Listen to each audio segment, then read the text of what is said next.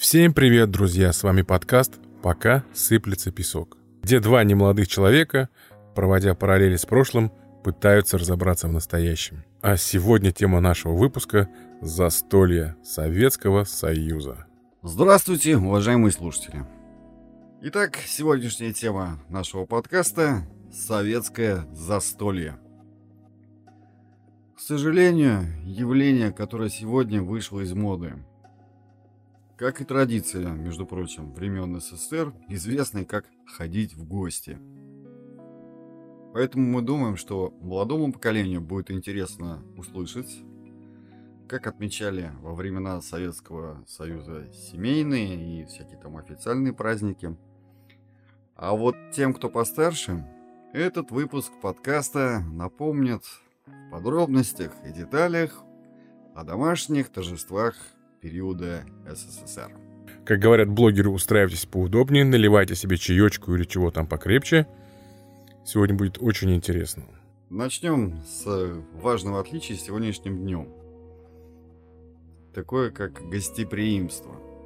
То есть готовность принять неожиданных визитеров в любой момент.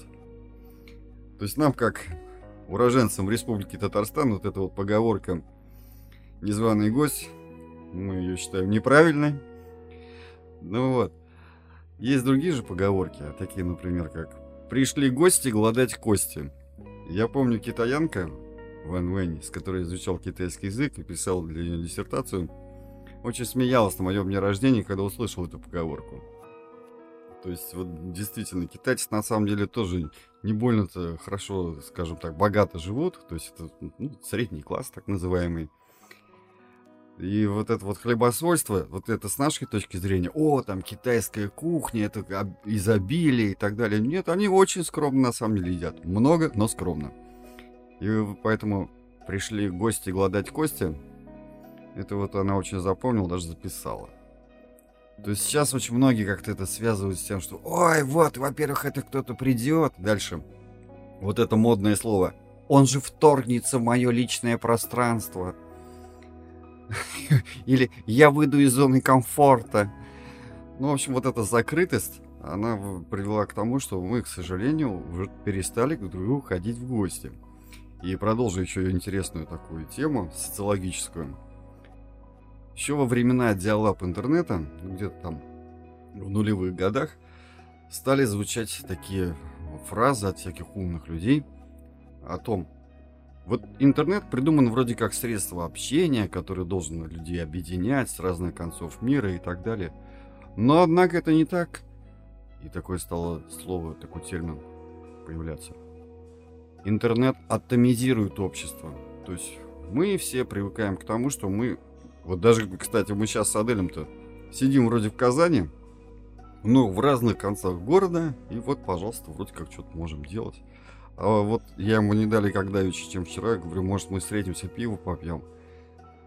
И как-то, знаете, энтузиазма в ответ я не услышал. Опа! Ну я, ну, я, ну я согласился, если что. Ну да, ну, скажем так, это вот, это же надо. Э, то есть принимать гостей это одно. А ведь ходить в гости это тоже получается некие определенные сложности. То есть это надо встать, красиво одеться, побриться. Не знаю, там э, еще такой момент. Э, традиция гостинца. То есть что это с пустыми руками, чтобы не приходить, это вот надо что-то принести. Опять-таки, по детским нашим воспоминаниям, я думаю, модель со мной согласится, ребенку полагался отдельный гостиниц. То есть, если ты шел в, в семью, где есть еще маленькие совсем дети, то это просто обязаловка. Ну, ладно, это, в общем, как-то мы сейчас растекаемся мысью по древу. Так вот, если говорить о временах тех времен, то, например, спокойно зайти к соседу на чаек, это было нормальным явлением. То есть просто вдруг тебе что-то стукнуло в голову, ты говоришь, легко, и ты, ты, ты звонишь соседнюю дверь. Там, здрасте, дядя Вася, тетя Мотя. Там, вот с какой-то там ерундовой, ты можешь даже просьбой, но тебе обязательно э, скажут, э, чайку, может, деревнем по стаканчику. Ну и вот это было нормально. А если речь шла о, допустим, знакомых, друзьях и родственников, опять-таки напомню, что мобильной связи тогда не было, а телефоны это тоже целая история, не у многих. Так вот, допустим, ты идешь, э, оказался каким-то, значит, какой-то оказией в каком-то другом районе и вспоминаешь, что, о, а вот здесь же там Серега же живет. Ну-ка дай-ка я к нему зайду. И опять-таки, что важно, домофонов тогда не было. И то есть гости нарисовывались прямо, что называется, на пороге. То есть ты вот, не знаю, своими делами занимаешься, не, неизвестно, что ты делаешь, ты дын, звонок в дверь. Прямо в входную дверь. И ты открываешь, а тогда же, так вот, многие, кстати, ну, не, не многие, но нормальным явлением было, что входные двери не запирали. Вообще. То есть не то, что они там были железные и так далее. Нет. Мы об этом говорили в выпусках про ремонт. И, в общем, не суть. Ладно. Так вот, и вот ты приходил в гости запросто, и тебя встречали также совершенно спокойно. Я немножко разбавлю своими примерами, Конечно. если ты разрешишь. Конечно. А, по поводу того, что двери не закрывались и ходили в гости просто так. Я где-то 10... 13 лет мы прожили в малосемейной квартире. Сейчас объясню для молодых людей, что это такое. Это дом, в котором есть два коридора. Центральный подъезд, и от него в коридор влево и вправо. В каждом коридоре по 8 квартир. Это очень длинный коридор, порядка там 15-20 метров. 4 квартиры слева, 4 квартиры справа. И вот было в порядке вещей. Вечером, когда приходят все с работы, дверь вот у нас, она не закрывалась на замок вообще. То есть вот мы, когда уходили из квартиры, мы ее закрывали на ключ. У нас просто была такая висюлька, как цепочка, чтобы мухи не залетали. Мы чуть-чуть приоткрывали дверь, то есть зайти можно было легко. И э, наш коридор практически это была как одна семья. То есть можно было в дверь постучаться и зайти. Э, более того, мы по стуку могли определить, кто тебе в гости идет. Там э, это мужчина или женщина. Там дядя Валера, он такой всегда кулачком стучаться ты громко. И это было в порядке вещей. И что касается детей, дети, например, говорят, мама, я пошел там к Вовке. Все, ты берешь там свой танк, свою пушку и идешь к, э, к Вовке домой играть. И вот там с ним, значит, на полу, дома где-то там что-то расставлять солдатиков играете. Это было в порядке вещей. Почему все это было так, мне кажется, не было телефонов. То есть телефоны были у единиц. И для того, чтобы мне, например, прийти к тебе в гости, мне нужно или дать телеграмму, или позвонить каким-то твоим знакомым, или позвонить тебе на работу, сказать, что мы такого-то числа придем к тебе в гости. И это гораздо проще просто приехать к тебе, встать на пороге и сказать «здрасте». Потом про э, гостинцы. Угу. Э, как сейчас помню, тогда встречать гостей это было своего рода удовольствие. Потому что ходили в гости с очень хорошими гостинцами. Как ты правильно сказал, детям всегда доставались сладкие какие-то штучки. А, бабушка обязательно привезет печенье, которое дома сама напекла. А, опять-таки, кто-то из родственников в гости придет с банкой соленья или что-то еще. Приход гостей это было радостным событием. То есть мы всегда встречали гостей с радостью. Традиция просто погулять семейная. То есть, или, ну, например, очень часто бывало, что... То есть, это, скорее всего, объясняется очень просто. Сейчас у людей транспорт у очень многих, машины. И то есть им как-то даже многим ведь до магазина лень дойти. Чё? Так, давай без этих, ладно? А, ха -ха. Это мы в прошлом выпуске я сказал, что я еду, не хожу в магазин, еду заказываю. Я так теперь понимаю, это будет напоминание обо мне в каждом выпуске следующем. Нет, я не... Вот в том-то и дело. Я как бы огульно говорю, что многие имеют автомобили и считают, что какой там гулять? Это что такое? Я очень, кстати, помню хорошо воспоминания из 90-х. Был у меня тогда друг, я не буду называть его имя, а то, ну, в общем, не суть важно. У него была вишневая девятка. И как-то раз, значит, мы катаемся по городу, и вот две девочки, мы с ними познакомились. Ну, там где-то, например, студентки первого курса. И, и такие, ну, давайте поедем, там, просто покатаемся. Вот и тут они вдруг через пять минут там говорят, а давайте поставим машину и просто погуляем. И, вот это мой друг как на них как-то так недовольно покосился с переднего сиденья за руля. Типа, как то Вы же вот, мы же вот ну, в машине, типа, как-то поставить машину и пойти погулять. Что за беспредел какой-то? Вот. Ну, в общем, неважно. Так вот, и вот в ходе этого гуляния, это часто так оказывалось, забредали, ну, действительно, то есть гуляли далеко. У меня, помню, вот дедушка, э, он гулял ежедневно по часу. И маршруты у него были там, допустим, разные. И вот также, например, был вот эти семейные прогулки. Можно было забрести, непонятно там в какой район. Пешком. И вдруг вспомнить, о, а вот здесь же вот это, вот это там живет. Давайте зайдем в гости. Ну, естественно, и, то есть это все было без подготовки, экспромтом. Ну, как зайдем? Фи, надо что-нибудь купить, что называется, к чаю. И вот заходили там в ближайший гастроном или даже элементарно в булочную, каких-нибудь там скромненьких, скажем, пирожных там, или там совсем, если с деньгами, то кулек, сушек. А уж если такой вариант, что называется, по высшей лиге, то это тортик, ну там, и на случай продолжения банкета еще и бутылку вина. И вот раз, ты дын приятная неожиданность. На входе у тебя стоят вот твои там друзья, знакомые, давние, с которыми ты э, не виделся, и действительно тебе было интересно вдвойне, потому что это сейчас нормальное явление, у тебя есть там WhatsApp, и многие же, мы вот сейчас вот кинем камень в огород некоторых людей в возрасте, которые задалбливают своих знакомых и друзей прям вот по всему списку, во всякие праздники, которых они многие даже знать не знают и не отмечают, вот этими дурацкими открыточками с поздравлениями. Знаешь, что там грехота и там всякие там мышонок, которые «Добрым утром, друг!» Там вот, вот это, ой, такой, такой ужас. Ну, да, да.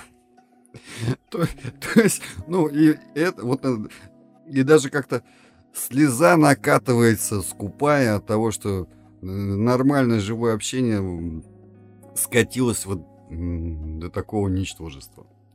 Так что вот это упрек многим товарищам, такие картинки не шлите. Это дурной тон. Надеюсь, надеюсь, нас услышат. По поводу прогулок добавлю, что прогулка в парк, допустим, вот мы гуляли в парке Горького, сходить в парк Горького, прогуляться, это была, это вот, эм, как объяснить, цель прогулки, сейчас нужна цель прогулки, а тогда сама прогулка была целью выхода из дома. То есть, допустим, это мне сейчас надо там, какие-то дела сделать, я на обратном пути могу там пешком пройтись, погуляю. Нет, то есть цель твоя, ты приезжаешь на автобусе в парк Горького для того, чтобы прогуляться по парку. И это было вполне нормальным. А, более того сказать, после всяких застолий, например, а, у нас а, родственники жили на улице Татарстан, и мы до кольца а Татарстана шли такой шумной толпой, 3-4 семьи, дети, как правило, бежали впереди, могли петь песни, ну, э, и это было не какие-то там вот это вот э, пьяные пение под забором, то есть красиво, негромко пели, могли петь, могли просто идти рассказывать друг другу какие-то вещи. И вот такой вот шумной компании мы прогуливались до, до кольца, где садились там на транспорт, хотя могли и оттуда уехать, ну вот минут 40-50 это считалось нормой прогуляться перед сном. А, да-да-да, то есть я вот готов на этом тоже еще дополнительно остановиться. Традиция провожать гостей была в то далекое время совершенно нормальная. Это когда вот это дружная, ну, толпа так людей вроде как не принято называть, ну, короче. Нет, и тогда это к дружной Понятно, компании да. всегда ходили очень, во-первых, э, в отношении безопасности никогда ничего подобного не было никакой преступности, никогда э, никто не мог к тебе подойти, но потому что это странно. В компании, где, как правило, там 2-3 семьи, это, ну, там 3-4 мужчины крепких есть точно, и там кто-то приставать, что-то спрашивать не будет, это однозначно. Милиция к этому относилась, они могли, наоборот, тебя проводить. То есть это был, были случаи на праздник, то есть нас, мы обратно возвращались, и нас милиция подбросила до дома. То есть вот такой случай у нас был. Да, то есть вот семья нас, про... нас проводили, а мы, говорит, обратно идем, милиция. Чего, говорит, так поздно? А мы, говорит, вот гостей провожали. Ну, давайте мы вас докинем. Их, их довезли до подъезда. Они вышли, пошли домой. Это было в порядке вещей. Ну, даже если такое лирическое отступление сделать о романтических отношениях, то есть провожать девушку до дома после свидания, это было совершенно нормальным явлением. И помню, я впервые удивился дико этому в Москве, когда ни с одной, ни с двумя девушками встречался, и они все говорили, ну вот, на метро меня посади, и все. Ну и дальше. И, а сейчас это уж, ну, тоже, пусть это никому не будет упреком, но заметим, что это тоже, знаете, э, ну, не круто. Посадить, вызвать девушке такси и так чувств, прочувствованно ей сказать, позвони. А даже многие говорят, не позвони, напиши, когда едешь, я беспокоюсь. Потом некоторых этих, кстати, мудаков еще спрашивают, а вы хоть номер машины записали? Нет, мы никого, мы никого не хотим упрекать. Э, мы просто рассказываем, как было раньше. Так, давай мы сейчас... А, у меня вот важные... Угу. В плане сценария есть важный, важный момент. Вот все, что мы говорили, это были моменты прихода в гости спонтанные. Угу, да. Либо это были какие-то события не яркие, не сильные, не важные для семьи, там какие-то там такие разовые. Но случались серьезные мероприятия, которые требовали подготовки. Да. У меня градация есть. Это серьезные мероприятия и мега серьезные. Серьезные мероприятия, где приглашались гости, родственники, друзья близкого круга. Дни рождения, новоселье и прочее, прочее. Мега серьезный это когда приглашался вообще вся родня. Это свадьбы, угу. это какие-то юбилеи крупные 50-летия или там 50-летие совместной жизни. То есть это вот как бы такие знаковые цифры, на которые приезжались из разных городов, из разных регионов люди. И к этому готовились отдельно, и про это у меня про каждый отдельный пункт. Я уверен, что ты был свидетелем и не раз участвовал в данных мероприятиях. Ну, разумеется. Если речь шла о стандартном мероприятии, так сказать, локального масштаба, на который приглашались все родственники. Например, день рождения мамы, папы из взрослых. Ну, у детей было немножко все попроще. Э, детям готовился стол, приглашались 4-5 друзей, э, вы сели за стол, вас угостили конфетками, э, чаем, чем-то вкусным, сладким, и вы там играли, что-то такое было. Никаких аниматоров, ничего такого не было. Ну, торт со свечками такой вот максимум а, нет. крутости. Это вообще... Надо отметить, что праздничные кондитерские изделия мамы старались украшать максимально. В ход вшли свечи, крема и mm-hmm. чего только не было. И каждый ребенок старался сказать, что вот, а у меня, значит, на празднике свечей было больше, значит, у тебя какое-то небольшое, значит, тут. То есть вот такие вот были соревнования, это я точно помню. Ну, свечей же по числу годов, это что удивительно, больше. Я имею в виду размер кондитерского изделия. Чего? Для застолья взрослого банкета, например, дня рождения, готовилось целое меню. Прежде всего, я расскажу на своем примере, как это было у нас. Составлялось меню. То есть, значит, первое, второе, салаты, закуски, что будет на столе, э, значит, сколько будет блюд. Обязательно составлялся список гостей, который придет. Почему? Это было очень важно. Опять-таки, э, например, дядя Ильдар, наш э, мамин брат очень любил салат еврейский. То есть, если он приходит, обязательно нужно было готовить этот салат. А дядя Коля, если приходил, нужно было делать что-то с зеленью, потому что человек съедал все зеленое на столе, что видел. То есть он мог сидеть и выковыривать листики из салата. Настолько он любил зелень. И старались угодить всем. Это я к чему говорю. То есть ты не просто готовил какой-то стандартный стол. Ты старался сделать так, чтобы каждому гостю было приятно. И еще никогда не... Плюс у каждой хозяйки был свой фирменный рецепт. Э, ну, да. Или... И все гости знали, что вот, допустим, эта хозяйка приготовит сегодня курицу там в банке или как-то там, как-то там еще запекали курицу в духовке. Все знали, что они придут вот сюда. Или мы ходили э, к бабушке, и знали, что там будут треугольники. То есть все может быть, что она может приготовить, но обязательно будут треугольники. Вот мы ходили на ее фирменные треугольники. Перебью. Я вспомнил такой случай. Я работал в одной конторе давно-давно. Этому человеку привет большой, Вадим. И вот, ну вот, вроде бы это было совсем недавно. Ну сколько получается? 20 лет назад. И как-то вот он говорит, знаете, у меня теща такие треугольники печет. Вот вообще, вы таких не едали. Ну ладно.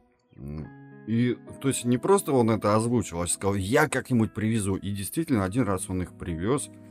Оказалось, что эти треугольники не из мяса, а вернее, они из мяса, но из мяса утки. Дальше. Они, теща и заправляла дополнительно, еще туда заливала сырое яйцо. Ну, в общем, то есть целая совершенно оригинальная технология. И вот что вот опять-таки важно, это очень ценилось, э, и любая компания, когда собиралась, и если речь не шла, допустим, о дне рождения, а о каком-то официальном празднике, типа 7 ноября, вот как ты, Адель, сказал, что у каждой хозяйки было свое фирменное блюдо, то изначально заранее договаривались, кто что принесет. Кто, вернее, что дома приготовит из них. И вот от каждого вот было что-то такое свое, ну, крутое, ну вот такой вот фишка, гость программы от э, каждой гости. Ну тут, всего так. тут немножко не соглашусь, это вот, если брать день рождения, тогда приносили только подарки. А если ну, это да. был какой-то общественный праздник, там, опять 7 ноября или что-то, какие-то такие вот вещи, то там ходили, да, это была такая, значит, мисочка сверху, э, или фольгой, или полиэтиленом накрыто с салатиком каким-то. Ты приходил, значит, и вот доставал. А вот это наши блюда. То есть это было тоже вполне нормально собраться все.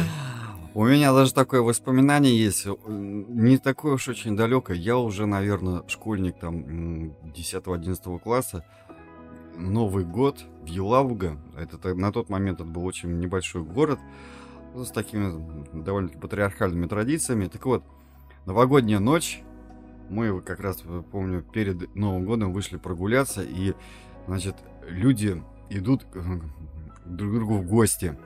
И вот идет семья, мама, папа, ребенок, э, скажем, лет 6-7, и санки. А на санках не что-нибудь, а салат шуба, то есть огромная кухонная доска, и там такой вот стас, наверное, величиной.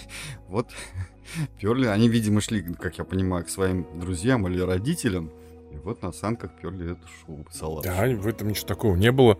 У нас были родственники, которые э, мариновали курицу и приносили замаринованную курицу к нам домой, когда приходили там на какие-то такие посиделки. И, значит, она, значит, приходили, говорит, Гуля-Гуля, мама мой звала, а, Гульфия, поставь, пожалуйста. Значит, и мама ставила в духовку, и вот пока мы там ели салаты первые, и, значит, потом доставали вот эту вот... А какой... Там ведь что-то ты... Никому не говорили рецепт, из чего там было замариновано, что там было сделано. Но я не думаю, что что-то такое сверхъестественное. Там был гранатовый сок и что-то еще. Ну, было очень вкусно, очень ароматно. И вот все такие удивлялись, ох, значит, какой рецепт? Нет, говорит, фирменный рецепт мы никому не скажем. Вы, говорит, нас пригласите, мы с вами принесем. И они всякий раз приносили, да, то есть на второй ты готовил гарнир, и если звал этих гостей, они приносили с собой сырую курицу. Ты в духовке просто э, разогревал с луком, посыпанным сверху. Как сейчас помню, такое было. Потом, если говорить о локациях, что называется, проведения праздников, то, значит, чаще всего это происходило у кого-то дома, если брать родню, а ведь ча- чаще всего мы вот сегодня, кроме наших мам, пап, бабушек, дедушек, дальше родни-то и не знаем, потому что ну, попросту с ними не общаемся. А тогда, если это собирались, то есть я знал всех по именам, по отчествам, э, там, ну не до седьмого колена это привлечение, конечно же, будет, но и там и со стороны папы, и со стороны мамы, и, и в общем, то есть это были большие, это родственный клан, что называется. Так вот, и всякий раз в случае таких больших праздников локация выбиралась, что называется, по очереди. Потому что все-таки многое же накладывается на тех, у кого это будет происходить дома. И вот, чтобы никого не обидеть, по справедливости, в общем, по очереди это дело переходило из э, квартиры в квартиру. По поводу локации добавлю такой момент. Единственная вещь, когда допускалось снимать банкетный зал или отмечать в ресторане. Это опять-таки мега крупные события в жизни людей. Это или свадьба, или какие-то крупные юбилеи, там 50 лет, что-то такое, какие-то очень круглые даты. Тогда возможно было снять ресторан. Э, просто по одной причине, потому что дома столько народу было не уместить. Хотя я ну помню ну, да. свадьбы, когда отмечались э, в двухкомнатной хрущевке, и столы были накрыты в двух комнатах. Да, это такой змейка, они так... Да, да, да. Кухонные узенькие столы, э, через всю квартиру их накрывали. То есть, стол начинался в одной комнате, проходил сквозь дверь в другую комнату, и чтобы выйти из-за стола, тебе нужно было проползти под столом, значит, и выйти. Поэтому в ту комнату сажали самых некурящих и самых худых, чтобы они могли быстрее вылезти. А все остальные там по большим комнатам... Его, значит, там а, какие-то кастрюли с салатами передавались из одной комнаты в другую. Было очень весело, в связи с этим там происходило очень много всего. Ну и свадьбы тоже были в ресторанах, в кафе делалось это все по огромному блату. Потому что я вот молодежи сейчас, наверное, очень, очень трудно понять, что, допустим, в нашем городе миллионники ну, было действующих ресторанов 12 или 13. Их было больше, но они периодически закрывались там на какие-то непонятные вещи. Но таких больших ресторанов, ну сколько было? Ну, не больше 15 у нас было на весь год. Ну, на Баум, на их, по-моему, всего, кажется, два было. Э, Юлдыс с левой стороны от э, входа, ну, если вот на Баумна лицом смотреть. И с правой стороны был ресторан «Восток». И, ну и там дальше были несколько кафешек, и все. То есть э, легендарное детское кафе «Сказка». И было еще кафе «Елочка». Ну, были еще рестораны, там при гостиницах были, там в Татарстане был ресторан, то есть как бы рестораны были, но их было очень мало. И для того, чтобы снять себе ресторан, нужно было иметь очень хорошее знакомство, либо очень много денег. Но, как правило, побеждали те, у кого были знакомые. Потому что тут деньги не сразу все решали, главное было знакомство. Потому что просто так ты не подойдешь к человеку и скажешь, мы у вас снимаем. На такое число вот возьмите вам кипу денег. Полностью согласен. Там единственное, что могли отметить, где очень значительные события. Ну вот пример тому. Э, это фильм «Бриллиантовая рука». Ведь в ресторане «Плакучая ива» там одновременно проводит банкет сам шеф, отмечая нахождение клада. А Геша Казадоев и Семен Семенович Горбунков, у них же там целое, у, каждого из них отдельное, но э, плановое оперативное мероприятие, где нужно вот такую фешенебельность проявить. И вот поэтому там дичь и шампанское и все вот эти дела. То есть что-то серьезнейшее. Да. Были, кстати, и обязательные мероприятия, о которых ты говорил. То есть, например, опять-таки, получение премии, э, защита диссертаций, защита докторских, всегда были банкеты. Это были официальные вещи. Как правило, были уже заранее совместно с защитой, э, допустим, тоже докторской или кандидатской. Это я по своему опыту знаю. Уже ты планируешь на день защиту и подгоняешь под этот день, э, значит, в местной столовой или в местном кафе уже э, банкет однозначно. Такие обязательные вещи тоже были. Ну, как правило, они были такие, знаешь, скомканными, официозными. Все начиналось веселье тогда, вот я обратил внимание, всегда за это запоминал. Вот банкет официальный, допустим, э, начальник папы с работы пришел с супругой, там еще какие-то там кто-то. Вот когда начинается веселье, вот как ты думаешь? Я такой вот себе пометку сделал, на всю жизнь запомнил. Когда уходят официальные лица? Нет. А ну да, да, когда кто-то из официальных лиц уходит, или когда самый главный ну, там как, как за столом знаешь, кто из гостей занимает наивысший чин. Угу. Когда один из самых высоких занимаемых чинов снимает пиджак и вешает его Ах. на спинку стула. Тогда вот. мужчине стало жарко, тогда все. Начинается безудержное веселье. Ославив галстук и закатав рукава, дядя да, Вася да. взял в руки гитару. Да-да-да, что-то типа такого. Да, и, кстати, о музыкальном сопровождении. То есть сейчас это нормальное явление, когда врубают там, не знаю, э, ту же самую колонку Алиса или там какой-нибудь музыкальный центр и понеслось. В то далекое время первое была такая поговорка «Телевизор – враг застолья». Единственное, может быть, исключение делать в Новый год, когда показывают вот эти все «Голубой огонек», все эти музыкальные программы, поздравления советскому народу. Ну, это как бы неотъемлемая часть Нового года. Тем более, если, например, э, скажем, вот это я знаю как э, по родственникам, проживающим за рубежом, то есть у них Новый год не является важнейшим праздником в году. То есть у них там Рождество и масса других э, первостепенно. А у нас все-таки Новый год это все. И, то есть я знал, например, некоторых спортсменов, которые вот говорили буквально следующее. Я, во-первых, не пью, а во-вторых, если касается праздников, то я многие из них знать не знаю. Отмечаю я только 9 мая, там День ВДВ и Новый год. Все. И, и так вот, по поводу музыкального сопровождения. Первый момент. Все делалось, как правило, своими руками.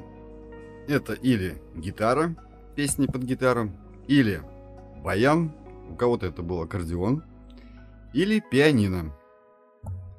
Тоже, значит, соответственно, кто-то играл, кто-то, соответственно, еще и пел. А и, еще, что важно, традиция, по-моему, ушедшая начисто, это когда уже, вот, так сказать, самый апофеоз праздника, под самый финал, начинались песни. Такие народные, блатные хороводные. В общем, пели их, как правило, хором, ну, как под вариант – у некоторых э, была своя коронная песня. И вот обычно уже вот этой такой хорошо принявшей на грудь компании звучал, ну-ка там, Вася, давай там вот это вот, там. И там, не знаю, типа, на Уромской дорожке стояли три сосны. И начиналось. И самое, что интересное, это время, допустим, уже 23 часа, то есть 11 вечера, хрущевки с их дикой слышимостью к соседям, Никому из соседей в голову не приходило постучать там по батарее или тем более позвонить в дверь с какими-то там наездами, угрозами по, следующим причинам. Во-первых, чаще всего у них за стеной продолжалось то же самое. И иногда это превращалось в такое соревнование, когда у тебя на, значит, на втором, на выше этажом поют, и вы их перепеваете. То, то есть никому в голову не приходило там вызвать в голову милицию, даже наоборот, говорилось так. «Ну, порадоваться за людей надо. Вот, молодцы, вот, гуляют. А давайте мы тоже там сейчас споем. Ну, по поводу вызова милиции и прочего, я тебе могу сказать одно. Раньше же ты же знал соседа своего. Ты знал заранее, что у него день рождения, ты знал день рождения соседа. То есть ты знал, что, допустим, у него осенью день рождения. И что ты видел, что он тащит бутылки домой. Ну все, у Валеры сегодня днюха, все. Какие вопросы? У человека день рождения. И как бы... И надо отметить то, что вот про то, что ты говоришь, были танцы, веселье, песни, гитара, баян. Абсолютно с тобой согласен, но и добавлю, это было не каждый день. Ну да. Более того, это даже было не каждый выходной. Это, может быть, раз в месяц происходило. Это, ну, на, на моем памяти, на моей памяти так было. Я не скажу, что это было очень часто. Ну да, по, по, по оговорке. Раз в году имею право. Юбилей. Если говорить про свадьбу, брат моего папы, когда женился, там гулял весь подъезд. То есть реально там были приглашены, вот мы, они жили на третьем этаже, то есть там все этажи были приглашены. Ну, представляешь, да, гуляет подъезд. Ну, mm-hmm. Подъезд поет, вот весь подъезд, представляешь, поет. Ну и что ты им скажешь? Это сколько нужно милиции вызвать, чтобы... Я... А, почему есть фотографии? Танцы были просто вот этот вот подъездный двор был перекрыт людьми. И это была просто огромная танцплощадка. Есть фотографии вот э, с тех пор хранятся, когда во дворе подъезда танцуют. И там это красивые танцы. Тогда ведь еще наряжались, когда в гости ходили. И э, мамы делали прическу Женщины делали прическу.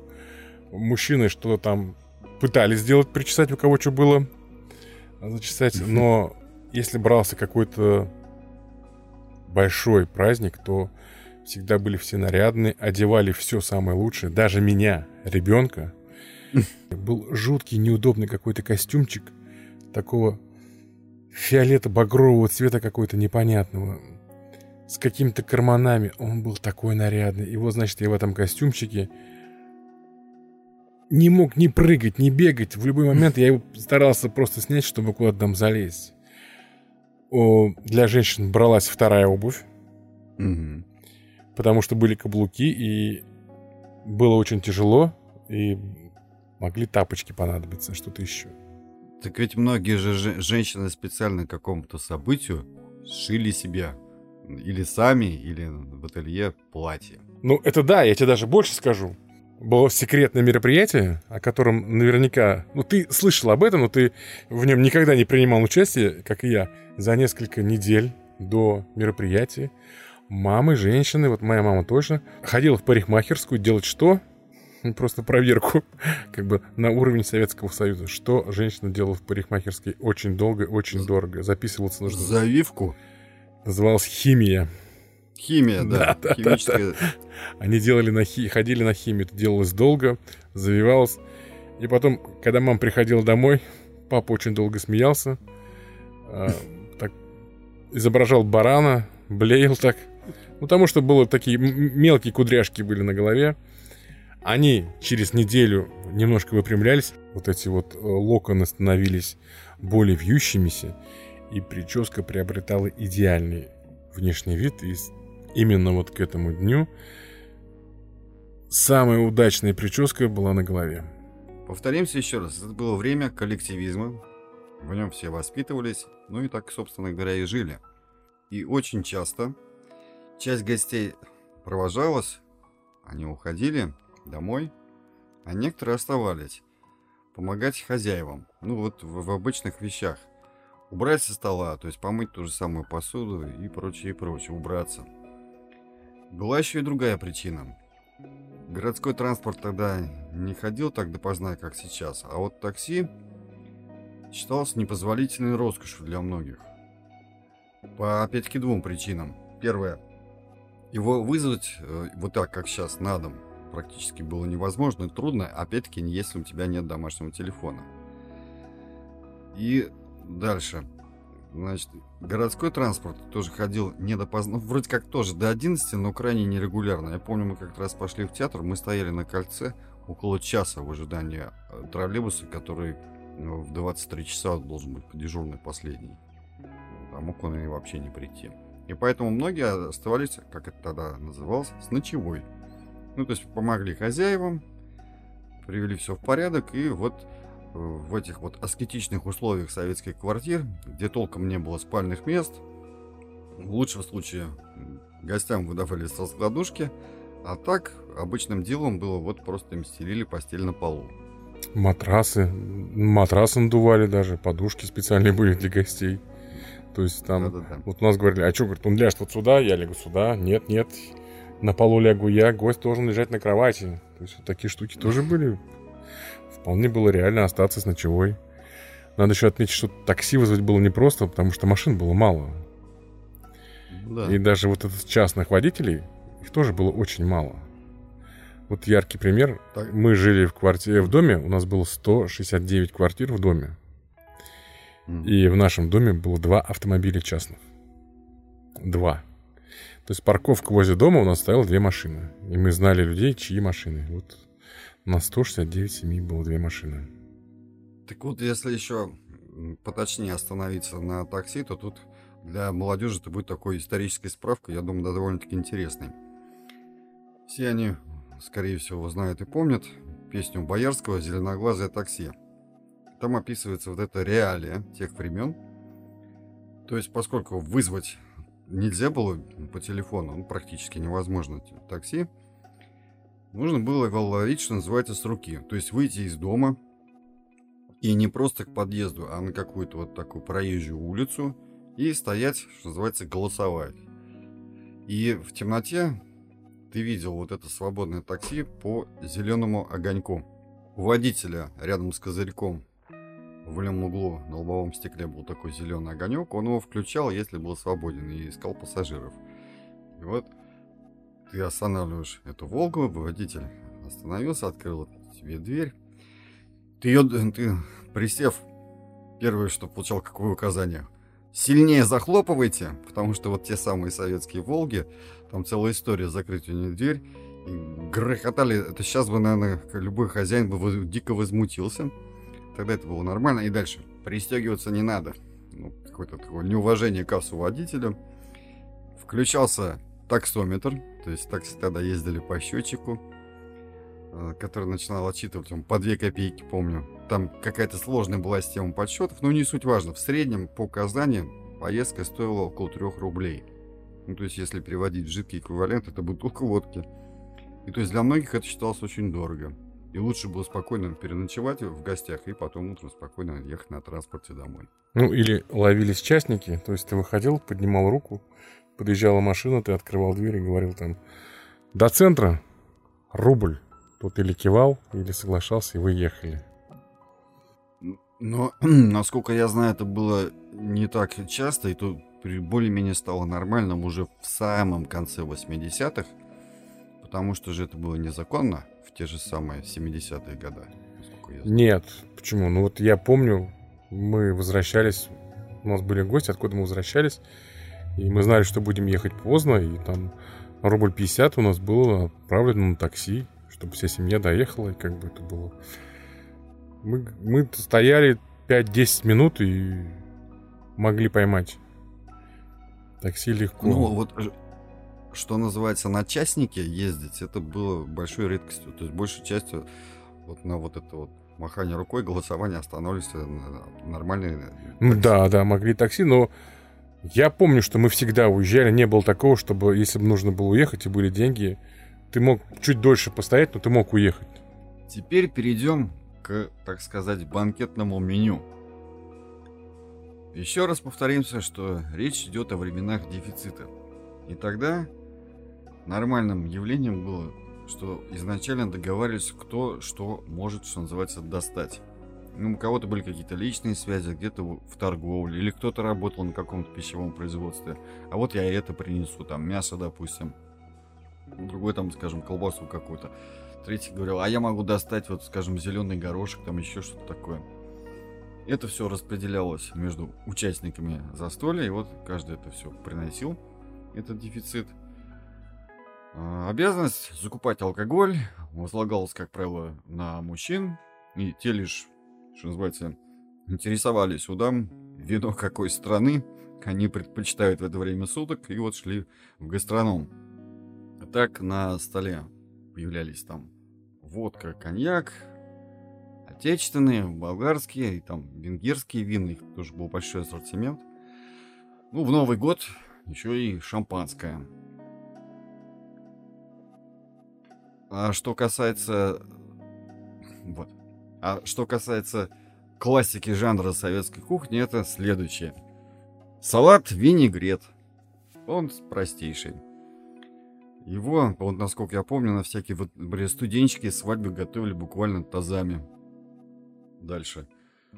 Новый год, это уж, естественно, обязательнейшая традиция готовить два салата. Оливье и ту самую шубу селедку под шубой, которая по-правильному, по-кулинарному называется. Есть, кстати, там версия, что это якобы э, ее запустили в оборот в 90-е годы журналисты московские. О этимологии названий салата шубы якобы революционных времен. Они такую правдивую, вот, вот как, очень похоже на правду. Они придумали историю. Якобы был в революционное время такой ресторатор Анастас Богомилов, то есть такая вроде правдоподобная фамилия, у которого стали собираться различные люди. Вот они там спорили о вот этих революционных преобразованиях, часто дрались, рушили мебель, не оплачивали счета, и он решил положить этому конец и дал своему повару, имя повара, кстати, не упоминается в этом материале, задание изобрести какую-нибудь такую закуску к водке, такую сытную и в то же время демократичную. И тот изобрел салат шуба, и название, это аббревиатура, расшифровывалось так. шовинизму и упадку бойкот и анафема. И дальше. Элементы салата были очень символичны. Картошка символизировала э, крестьянство. Значит, э, да, а, селедка революционных моряков. Что символизировали яйца, там неизвестно. Майонез, интеллигенцию и так далее. То есть на Новый год классикой жанра и обязательным элементом программы были салаты оливье и селедка под шубой. Дальше. Холодец. Сейчас его готовят немногие, многие вообще его терпеть не могут за внешний вид и все такое. На самом деле классная вещь. Ну и, соответственно, какое-нибудь там горячее. То есть это курица. В большинстве своем мясо было значительно реже. С каким гарниром, там, например, там, не знаю, с картошкой или с макаронами. Какой-нибудь суп. Ну, надо сказать, что всегда везде. Как я говорил уже, у каждой домохозяйки был какой-то свой фирменный рецепт и всегда выставлялся. Э, узнавались какие-то рецепты. Как правило, это были новые рецепты салатов. То есть могли поставить что-то новенькое. Сначала опробовать самим. И если у тебя получилось, то обязательно на стол. Нужно было чем-то удивлять. Ну, а теперь вот предположим некий стандартный сценарий развития событий.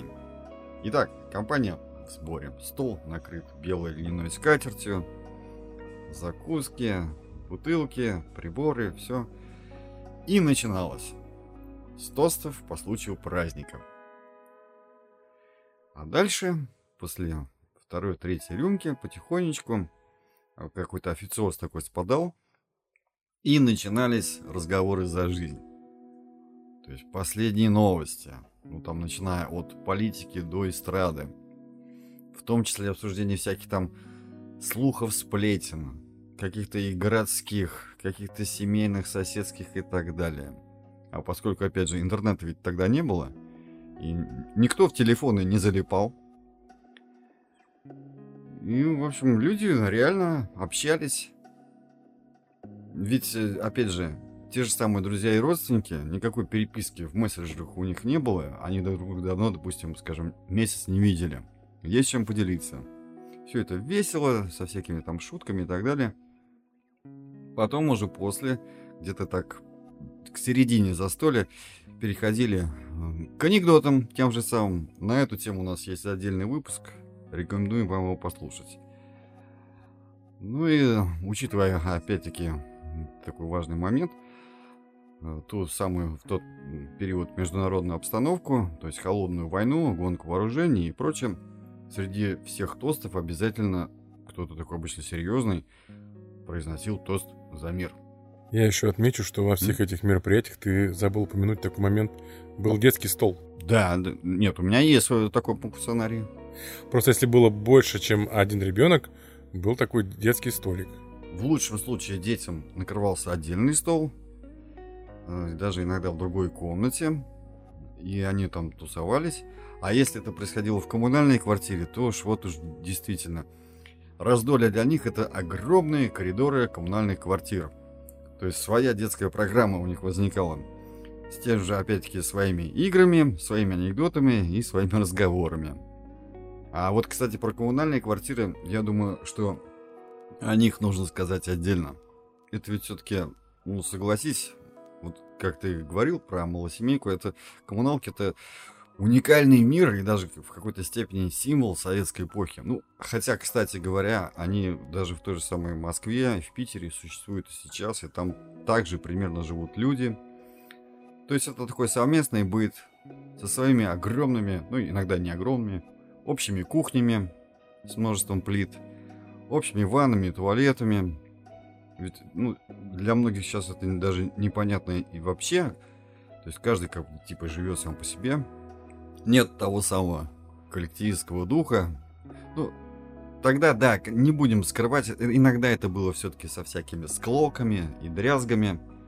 И такой эпизод описан, кстати говоря, у Аркадия Исаковича Райкина, в его длинном этом фильме «Люди и манекены». Но, тем не менее, чаще всего это все было дружно, с такой взаимопомощью, с общими какими-то и горестями, и радостями. То есть такая какая-то очень уникальная жизнь. И опять-таки, что касается... Вот у меня бабушка, кстати говоря, одно время жила в коммуналке.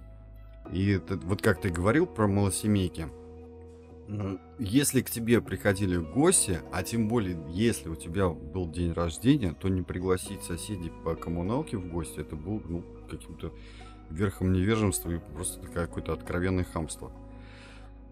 И дальше больше.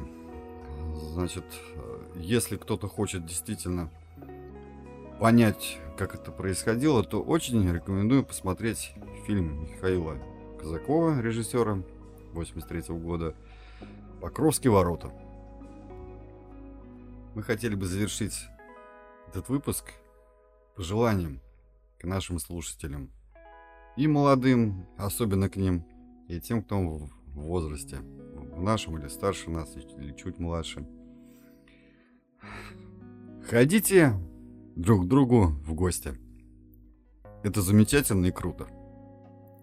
От себя добавлю, можно даже не звонить. Или нет? Лучше позвонить.